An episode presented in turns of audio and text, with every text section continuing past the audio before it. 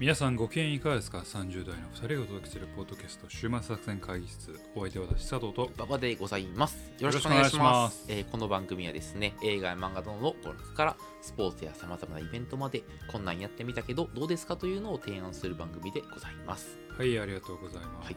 まあね今年の2回目ということでね、エンジンかけていきましょうかとはい。いう感じですが、うんあのーまあ新年明けましてですね、はい。あのーちょっと思うことがありまして、はい。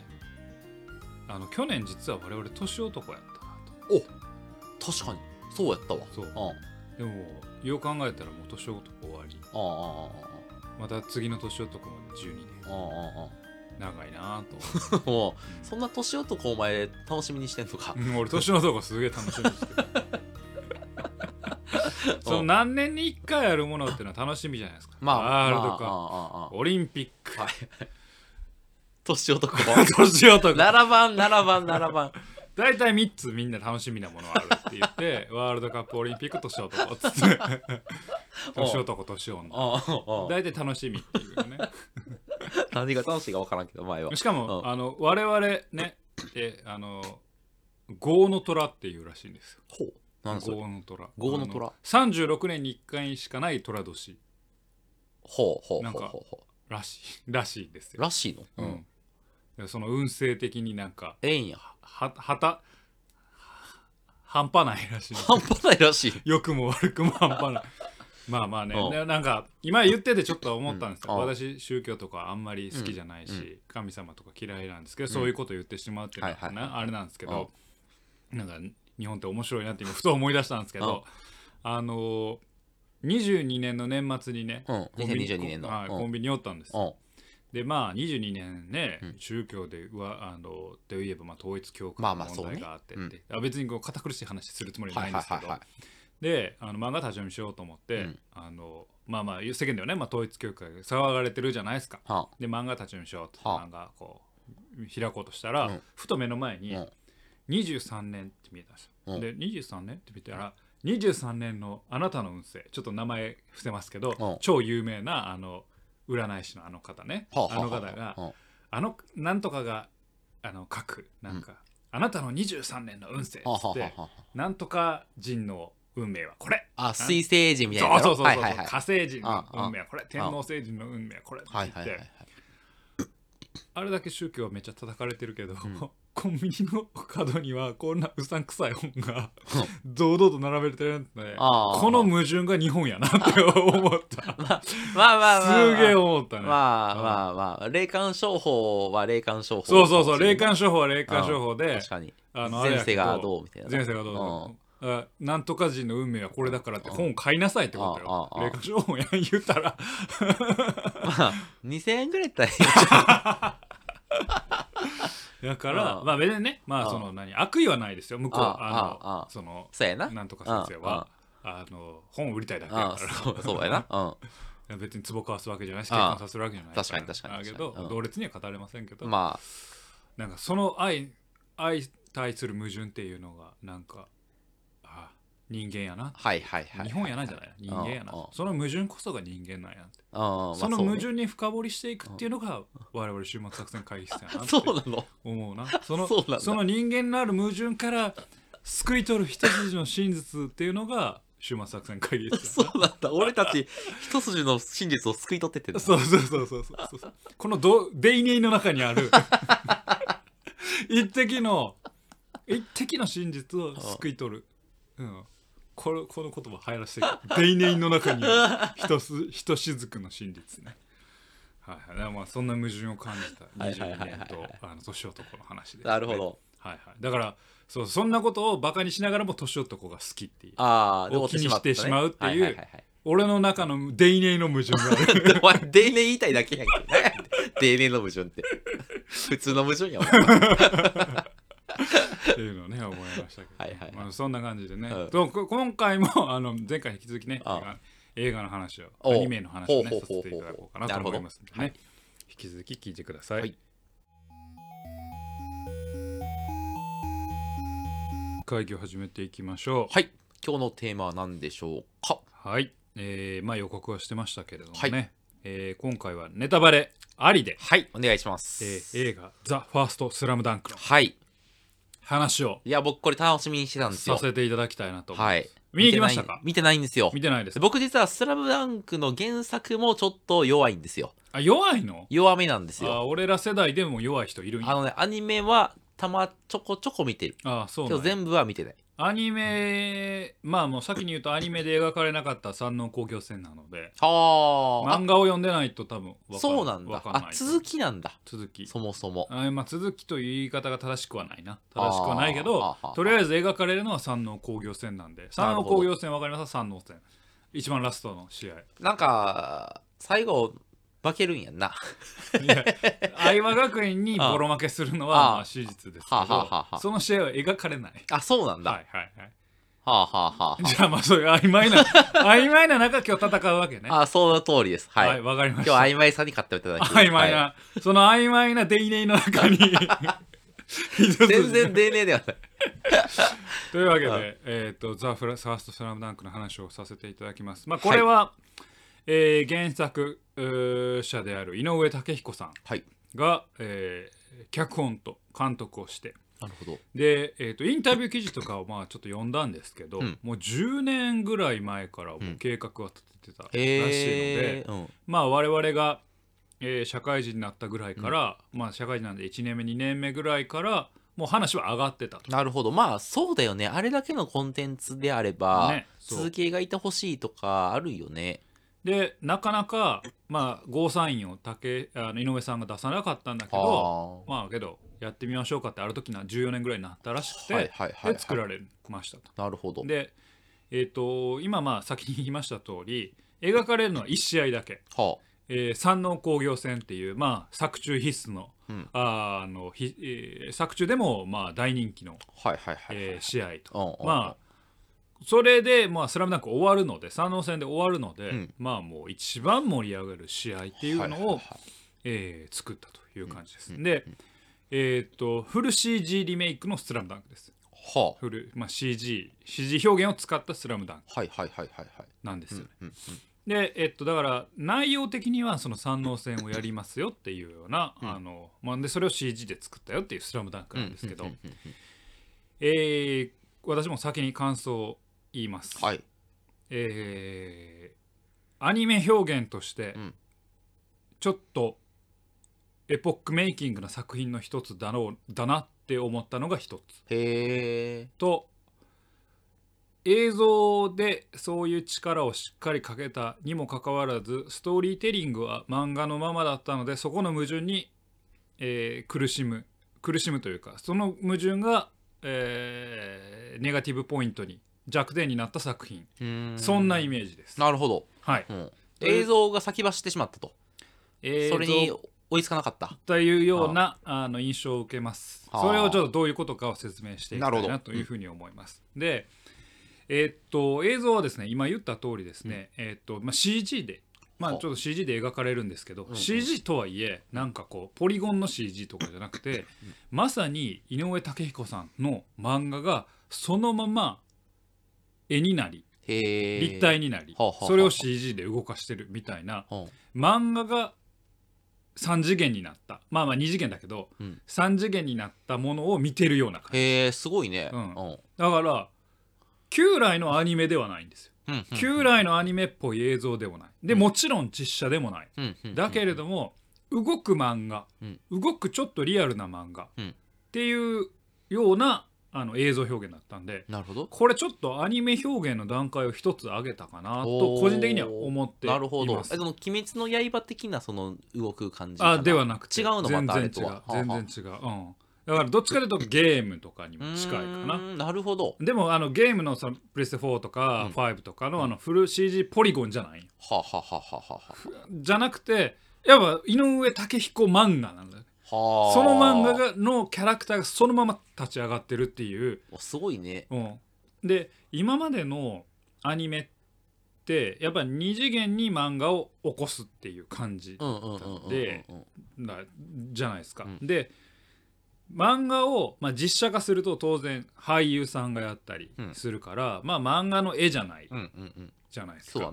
でもアニメなんだけどその漫画の絵のままそのまま起こしてちょっと立体的というかなるほど。質感がある感じ見えてっていうのがあらちょっとこれはアニメ表現としては、えーエポックメイキングかなというふうに思いました。えー。で二次元側から三次元側に割とどんどん近づいて近づいてってるでも漫画であることというかアニメであることをちゃんと捨ててないから、アニメではあるんやけれどなるほどもっていうそんなところです。2.3次元みたいな。2.3次元。うん。まあまあそれこそまあ2.5次元。うん。うん2.5次元っていうとまあちょっと意味が違ってくるけどもまあそんな感じを受けました。うん。でやっぱりこれは井上先生のまあこだわりポイントでもあったようです、あのアニメでやるとあまあまああの実際の試合っていうのはコート上にいるあのまバスケ5対5なんで、あの10人みんな違う動きをしてる、でもアニメでやると、うん。まあ例えば、ま、メインで花道が動いてるとしたら、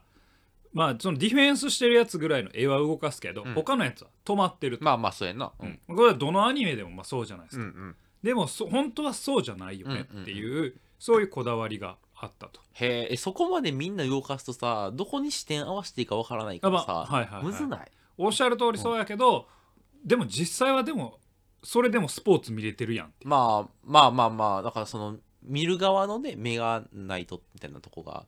あらけどもさ3次元のスポーツだったら普通に見れてるやん、まあまあいらん情報は排してるやん実は。無意識的に、うんうんうん。であるならば多分人間の目的には可能だと思うんだよね。なるほど。うんで井上さんはそこはリアリティにこあの描きたいと。うんうんいうことで、まあそうなるともう CG しかないと、うん。普通のエルアニメのまあセル画的なうん。もんだと他は固まってしまうから、うんうんうんあのそうじゃないってことでなるほど。CG を採用したということになってますと。ででもう一つそのエポックメイキングっていうのはスポーツでアニメを描くあアニメをあスポーツをアニメで描くっていう点に関してはマジでエポックメイキングやなとはいはいはいはいはい思ってい。てあのやっぱ実際に今インタビューとかではその実際のバスケの試合を表現したいんだみたいな。うん。で、まあ、これは、まあ、嘘か誠か、うん。ちょっと漏れ聞くなんかまあネットの言説でもあるけど、うんうんうん。井上先生はアニメ最初の「スラムダンクのアニメは気に入ってなかったと。ほでなぜならばドリブルして漫画上のセリフをずっと言いながら、うん。ずっとドリブルしてたと。うほうほうほうほうほう。でそれ実際の試合ではそんなことありえへん、はいはいはいはいはい。で何メーター走ってんねんドリあああの話をしながら。確かに確かに。でその何？コートかえーっとみ自分自自分のコートから、まあそのゴール下からうん。相手のゴール下まで何メーターあんねん。もうずっとドリブルしとるやないかと。ずっとパスしとるやないかあそこリアリティないなっていう思いがあったようです。まあこれはごめんなさい。インタビューとかで書いてるわけじゃなくて、うん。まあ噂でねうん書かれてることなんですけど、でもまあなんせここではのリアリティあるようにやりたいっていうことで、まず映像的にさっき言ったようなあのちゃんと指示で動くっていうことに加えて、うん漫画表現的な、えーまあある種リアリティのある映像に起こそうとした時に不要になるものを全部切ってます。ほうなるほど。つまりセリフで、うん。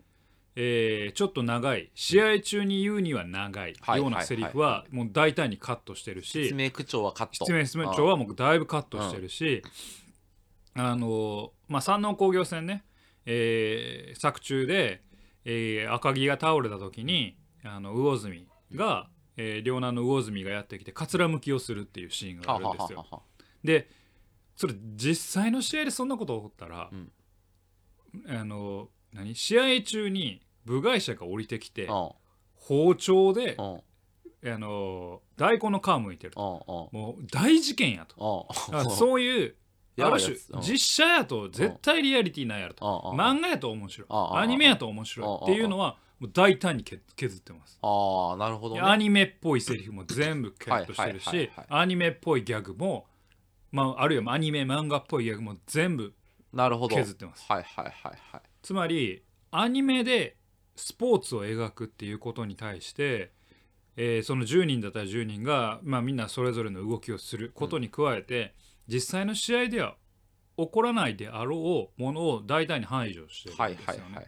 なのでそういう意味ではとにかくもうスポーツを描くんだっていうところで非常に実写的な、え3次元で描く時の視点で描いてるんですよ。スピード感的なのスピード感的なだからそのえコートからコートまであ、まあ、自分のコートから相手軍のコートまでドリブルして、えーセリフ喋りながら何メーターかかるんやってことはなくて実際の動きに近いあなるほど。動きでやってるし、はいはいはいはいはい。そこの時間のラグみたいなのうん。もほぼ感じさせる、はあなるほど。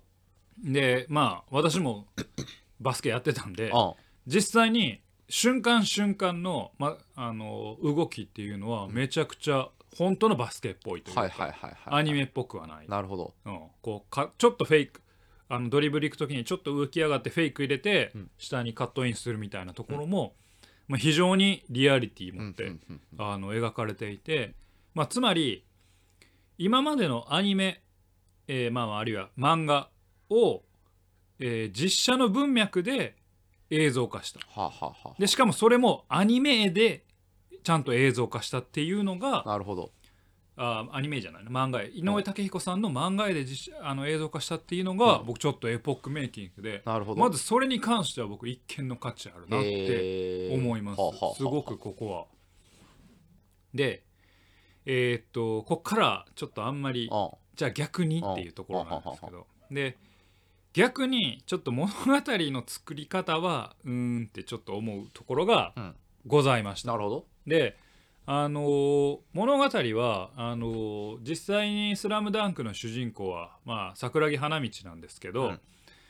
えーこの物語に関しては、えーっとまあ、キャラクターの一人である宮城亮太を、まあ、主人公として据えてるんです。よ。あそうなんだ、はい、あのドリブルの人なドリブルの人。ポイントガードの。背ちっちゃい人なそうそうそう、ん。ポイントガードの宮城を、えーっと宮城の物語として構成を立ててるんですよ、ね。はははは。で一応これもインタビューで語ってるのは、まあ、作中では、えーとまあ、主要な5人に対して赤木と三井は結構ドラマの話があるし、うん。まあ、ル桜木は当然主人公だし、で桜木のライバルとしてルカにもまあまあまああのドラマライバル関係としてのドラマはあると、うん。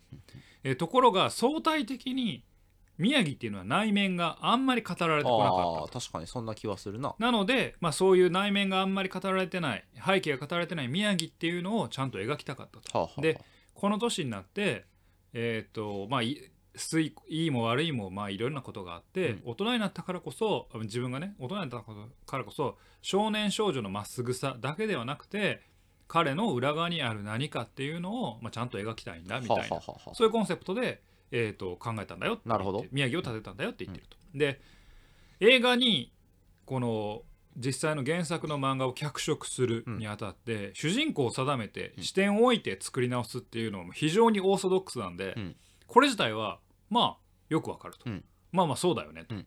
あのまあみあのどうしても散漫になってしまうから、うん。あの視点がないと、まあね。主人公を立てました。それが宮城ですっていうのは、まあ、よくわかると、うん。ただし、うん。やっぱり宮城というチョイスはどうだったんだろうかという思いがあります、えそこに何か執着みたいなのなかったってこと？えー執着っていうの？はそのなんて言うんだろう。なんかその例えばなんなんだろうな。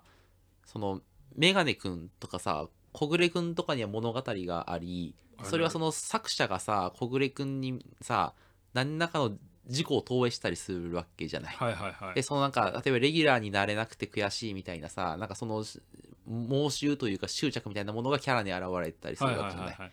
宮城くんにその何かがあったのかっていう話？そういうのが見え垣間見えなかったってこと？あえっ、とこの「ザ・ファーストスラムダンク用にうん。宮城のあの過去とかうん。めっちゃ描かれます、あはいはいはいはい。めちゃくちゃ。うん、あだからそういう意味では宮城の過去はしっかりありまああああす、うん、しかし？しかしいや三能線っていうのは、まあもう象徴は最後のルカーと桜木のハイタッチなんではははすよははもうそこまで。なるほどね、うん。えっ、と三能線を通じて、うん。まあ、5人のキャラクターの、えーいろんな過去とか、えーいろんな回収がなされていくいくんやけれども、結局やっぱり桜木と、まあ、そしてルカーの物語である部分があるよね。で最後の最後のオチ一番いいところがルカーと桜木のハイタッチ、うん。だとするならば、うん。そこにどうしても宮城って関われへんのよ。はいはいはいはいはい。とすると物語の終着地点と、えー主人公に据えたキャラっていうのが、うんどうしても合わなくなる。なるほど。でまあまあ大体「スラムダンクを知ってる人が来るやから特にやと思うけどははは三能戦はあれで終わる。まあ要はハイタッチでまあ終わるにもかかわらず宮城を据えちゃうと主人公の気持ちが変わって貯めて貯めて貯めたものをあのハイタッチで終わらせるとぶぶれるんよね。はあはいはいはい。宮城の気持ちで主人公は、まあ、あのあ観客はまあある種見てるのにでもハイタッチは全然違うところではい宮城視点じゃなくてうん。描かれるかうんらそこはどうしてもズレが生じてしまう。はいはいはいはいうん。はいなるほど。あの観客の気持ちと、えーキャラクターの気持ちと、えー物語のその一番盛り上がる展開がなんかこうマッチしてないなるほどね。そこがちょっと僕はやっぱどうだったのかなって最後のカタルシスのところに宮城がいないっていうのが、はいはいはいそこまで積んできたドラマの効果を、まあ、目減りさせてると思う僕は、なるほどね。うん、だからそこのチョイスはあんまり良くなかったんじゃないかな。それだったら素直に正直桜木の過去ってそんなに語られてないから桜木の、まあ、家族関係とかはいはい。親子関係を語ってもよかったんじゃないかなと個人的には思いました、はいはいはいはい。そしてそしてですよ。でもそれをまあ仮に100歩譲ったとしてもこれさっきも言ったように映像は実写の考え方で作られてて、うん。めちゃくちゃスピーディーなんです。実際のバスケをやりたいとあの井上さんがやってはるから、うん。それだけススピーディーなのにストーリーテリングは漫画のままなんですよ。はいはいはいはい。なのでスピーディーな試合が始まったなと思ったら、うん回想入るんですよ。はあはあはあはあでこれが23回あるんですよ。でこれ漫画やといいと。うん。漫画やとまだ許せるけど、はいはいはい。絵が動き始めてかっこいい音楽が鳴り始めてようやく観客の気持ちがもう試合に入っていっている中でふっと宮城の過去に戻るんよ。はあはあはあはあ。でこれをやるとしゅあの観客の気持ちがその都度置いていかれるんよ。はいはいはいではい。冒頭は分かるんです。うん。でまずスピーディーな試合から始めて行くぞって時に一回過去はは戻ってうん。でどんなことがありましたこんなことがありましははははたってなって試合に戻る。これはまあまあまあオーソドックスなパターンやけど、うん。これをあの間で23回やるんよね、はいはいはいそうするとせっかくスピーディーに動き出してきたものが止まるんよ時間。なるほど。でこれ何回も言ってますけど脚本で回想は時間を止める効果があるとよく言われるんですよね、はいなので回想入れるのはめっちゃ注意しなさいよってうんめちゃくちゃ言われるものなんですけどそれを何回かやってるんです。これ漫画の文脈ではよくやるんやけど映像の文脈でやると圧倒的に時間が止まるかならるほどね。せっかく映像でスピーディーにして面白くなってるのにうんうんそれを漫画のストーリーテリングをしてるからうん。時間が止まる。はいはいはいはい。ここは僕ちょっと正直失敗やなと思います。めあー。宮城を主人公にした以上にこれはちょっと作り間違えてるななるってほど。思いました。っはいはいはい。ていうのが僕の今の「スラムダンク表でしたね。なんかさその実写にさ近づけていくわけじゃないそのスピード感を、はいはい。そのどれだけドリブルしてんねんみたいな話ってさ結局その主人公に心情とかを語らせるためにはそれをしなければならなしなければならない、くてはい。でそれを実写に近づけていくってことはさ物語性がなくなっていくと同義じゃない？はいはいはい。でそこで物語性入れるためにはその過去過去の回想編とか一はいはい。回まあスローモーションにするとかさり。なんかしないといけないからなんか矛盾したことをやってるよね。そう。でそのうん。だからその実写に近づけていくことが果たしてん正しいのかどうか？まあまあそれもある。うん。そみんなはそのバスケのスピード感が本当に見たいのかみたいなだかなあのそれの失敗する理由はもうあの大体実写のスポーツ作品で、うん。まあまあどんな作品もやけど、うん。一試合じゃないんよ当然、だから回想に戻らんのよね。ああああ A まあまあだ1個目の試合があって、うん。主人公の問題が浮き彫りになる、うんうんうんえー2個目の試合、えー主人公とかが活躍してチームがなんか一緒になる。うんうんうん。で3個目の試合、えー強敵現れてうん。主人公たちがさあどうなるんだってなる、うんうんうん。ラストの試合、はいはい。すげえ盛り上がる、うん。から試合試合の間にエピソードを語れるんよ。はいはいはいはいはい。それで主人公の気持ちがどうなったどういう、えー思いでやってるんだとかどういうエピソードがあったんだでで試合のはもうカットせずに、うん。えー流せるよね。うん。でもそれが1試合三能戦だけを描く。でも過去は語らないといけないから、うん。カットインさせざるを得なくなって。あああるでその結果カットインの仕方がちょっとあんまよろしくないから、まあまあまあ乗ってきたぞっていうところでカットされてえまた過去語るんってなっちゃう。なるほどねでそこがちょっと僕はだああかんかったですね。なるほどね、はいじゃあちょっと三能線だけをフューチャーするべきなのかみたいな話ね。そうね、うん。そうね。フィーチャーするんだったらえー、そうね、うん、ちょっとうん。まあまあちょっと難しかったね。はいはいうん。なるほど。あとさ宮城主人公の話さなんか俺が今パッと聞いて思ったのはなんかそのまあいわゆるルカワくんとさ桜木くんのさカップリングなわけじゃないですか。まあまあまあ。あの話というのは、まあまあまああ。の風女子的な目線から見るとね、まあそうかもしれんね。それはさやっぱ客観的にあのハイタッチを見る必要があってそうすると彼らを主人公にするとそのそうじゃないのよ。それはあそうの不女子の視点から第三者から眺めたいのよ。あそうなの。彼らを 彼らのあのあハイタッチを。不女子の方はそうなの。不女子の方というか視聴者はそうなのよ。視聴者あそうなんだ。いや分からんけど第三者的に見たい。第三者的にああいいなってなる男の子同士のそのスポーツでさその認め合うみたいなはいはいそこでその彼らに感情移入しすぎるのではなくちょっと外から見るのがええ塩梅なんじゃないかと俺は今思ったねだそれでもあってそのちょっと外から。でただ外すぎるとさなんかもう分からないしさ。なんかその観客の目線から見るのよくないじゃない。はいはいはい。あなんかそのわけのわからんあのその桜木応援団が主人公やとさそれはそれでちょっとさ、よくわからないじゃない。からだからいい宮城がちょうど塩梅の距離感は宮城くんだったんじゃないかっていいうやうそれはちゃうと思うけど。そっか。そうやね。いやだから物語上宮城の心情を積んでるんよね。実あはお父さんとお兄さんを亡くしててはあはあはあはあ。お兄さんの影を追って後を追ってうんバスケ頑張ってたけどでお母さんとのまあか圧力とか葛藤もあってはいでそんなん乗り越えて今ここにいるんだっていうおも気持ちをすごい積み上げていってるはいはいはい。もう明らかにもう宮城をの心で積んでるうんうんうん。作品で、うん。最後に桜木ルカワのハイタッチってなると、うん。これはまあ史実通りなんやけど、うんうんうん気持ちの最後のカタルシスと、うん。宮城のカタルシスが合ってないよね。あー。だからそこのうまさ。だから宮城の心を最後どこで発散してあげるのっていう。はいはいはいはいこれが積んできた最後の気持ちはどこで爆発させてはいこの映画をハッピーエンドにするんだってなった時にそれがなかったんだ。ゴールがうん。ゴールテープがないんよ。はいはいはいはい。ゴールテープがないままなんかずっとあのもうもう何？ラマラソンしてきたんよ。マラソンしてきて、マラソンしてきてカメラがいきなり切り替わって 100m のゴールのところをいきなり映してるんよ。なるほどね。いや宮城くんの宮城どうなったん？あいつマラソン走ってたけど。あれ？今 100m ルカワと桜木勝った！ーあれ？宮城マラソンしてた宮城どこ？みたいな。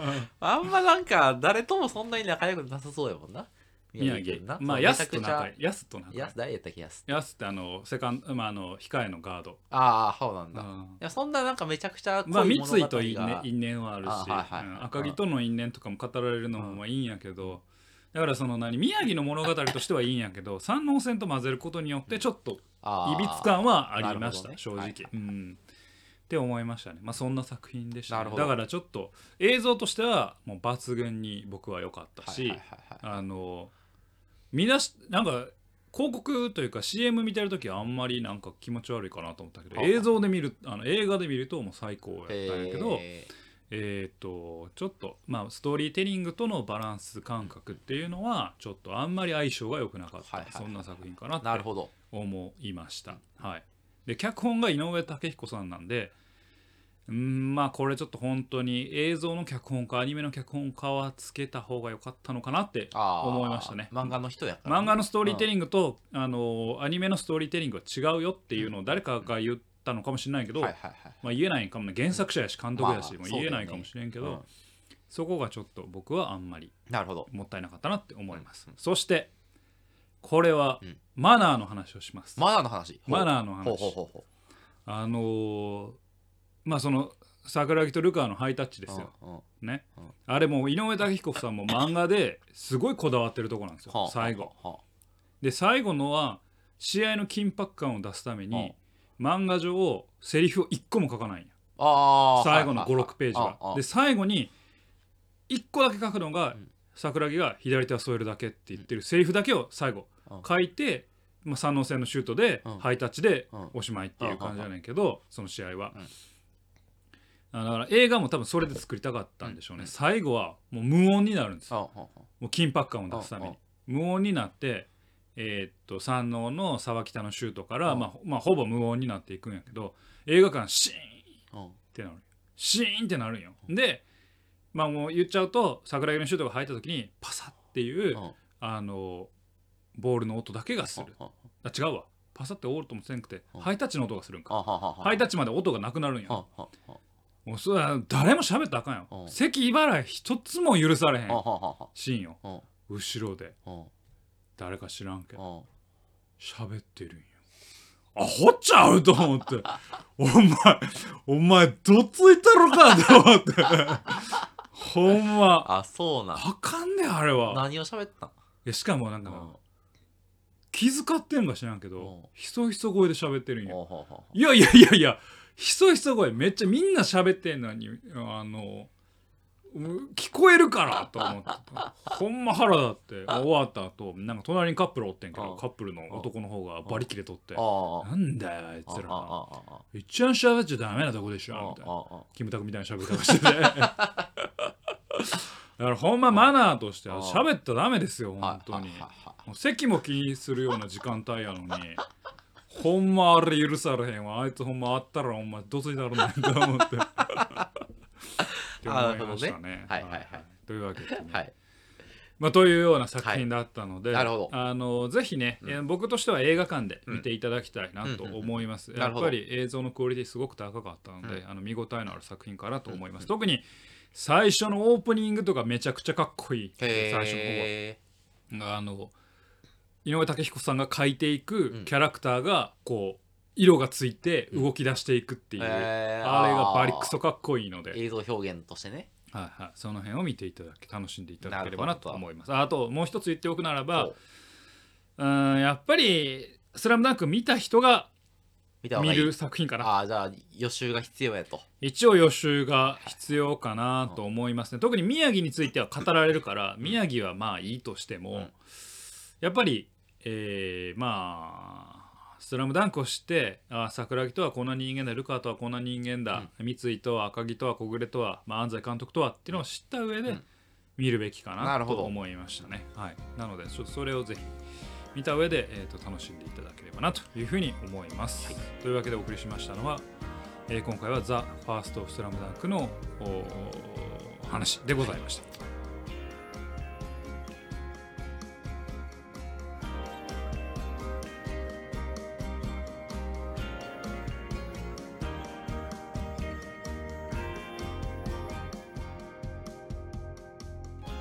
週末作戦会議室へお便りお待ちしております。お。便りはポッドキャストのメモ欄に記載されたリンクよりアクセスいただき終幕作戦会議室ホームページメールフォームよりお願いします。また、ツイッターもやっています。週末作戦会議室でぜひ検索ください。お便りはツイッターにいただいても結構でございます。はい、というわけでね、はい。今日は「スラムダンクの話をしてまいりました。が、はあのー改めてね思ったんですよ。は「スラムダンクはこの手法にはまったなって、手法。はい、今言ったように、えー実写っぽいアニメ。はいはいはいはいはいはい。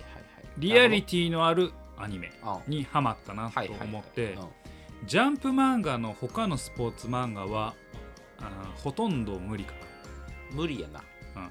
だってテニスの王子な様であそうそうそうまさにそう。この足さばきとか誰も興味あれへんもん。うん、あの「スラムダンクですらちょっとその気があるぐらいやけど「まあ、スラムダンクは全然抑えられてるけど、あのジャンプのスポーツ漫画ってキャラクター漫画が強すぎるんああああよねでみんな必殺技持って超能力とか使い始めるとねきつい。えーっと、テニスの王子様しかり、ん。黒子のバスケしかり、アイシールドしかり、あのなんかちょっと超人的すぎるというかなだからそのあの井上武彦さんが高校生のバスケットを描きたかったと、うん。うん。まあもちろんさあんな2メーターの高校生ざらにいないわとかあそういうのはあるかもしれないけどまあいるかもしれない今のね。その八村君とあか渡辺裕太がその NBA 挑戦してるような世の中で、うん。まあ、おるかもしれないっていう、まだかすかなリアリティはあるんやけどあの他のジャンプ漫画じゃちょっと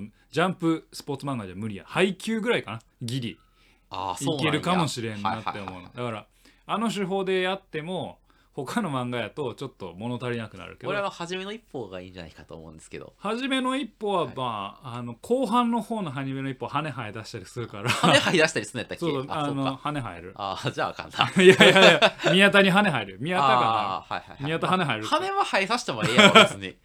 けど最初の方の、うん。あの初めの一歩はできると思う、うんはいはいアニメ表現でもリアリティ、うんあのマガジンはどっちかというとリアルなリアル寄りだよねちょっとね。あのスポーツ漫画はマガジンはうまいから俺はスポーツ漫画読むやったらマガジンの方が全然いいと思うけどあのこの手法は「スラムダンクやからこそハマったというかはいはいはい。リアリティえーまあ現実的なあのスポーツ漫画やとからハマったっていうのが大きいので他のジャンプ漫画には応用実はできない。うんうんうん。まあだからさっきみたいに配給ぐらいはまだなんとかなるかなと思ったけどちょっと応用しにくいはいはいはいそうだねあの手法やなと思いましたね。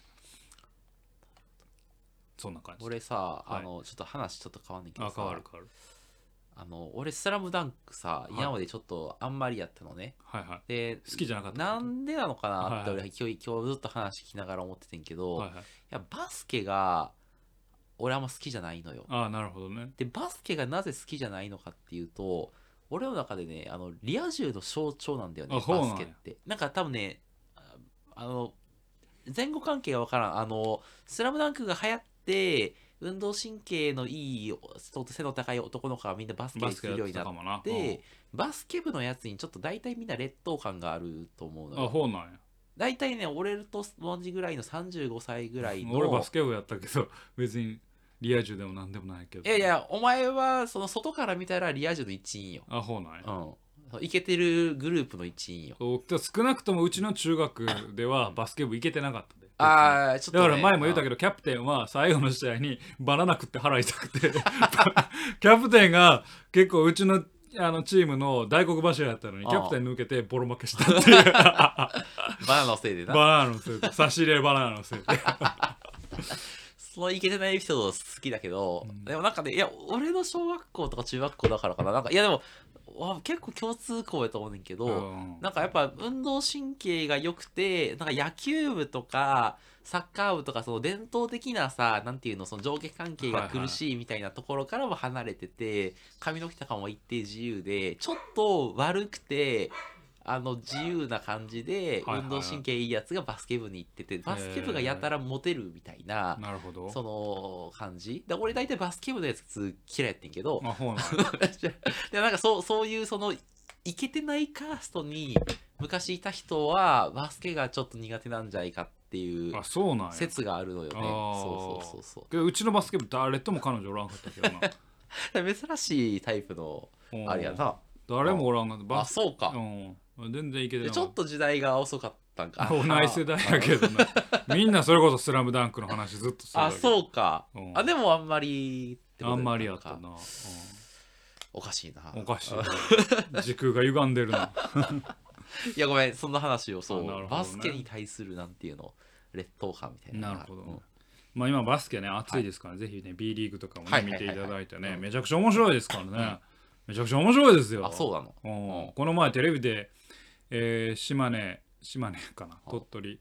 なんかスサノーマジック対はあ。の千葉ジェッツの試合でやってたけど、はあ。めちゃめちゃ面白かっあた、めっちゃおもろかった、うん、お前おもろかったしか言うてへんけどなさっきから。いやいやほんま最初の負けるかなと思ってたうらんスサノーマジックが3でめちゃくちゃ追い返して競ってたんやけどあ。の千葉ジェッツあの富樫さんいるからあ。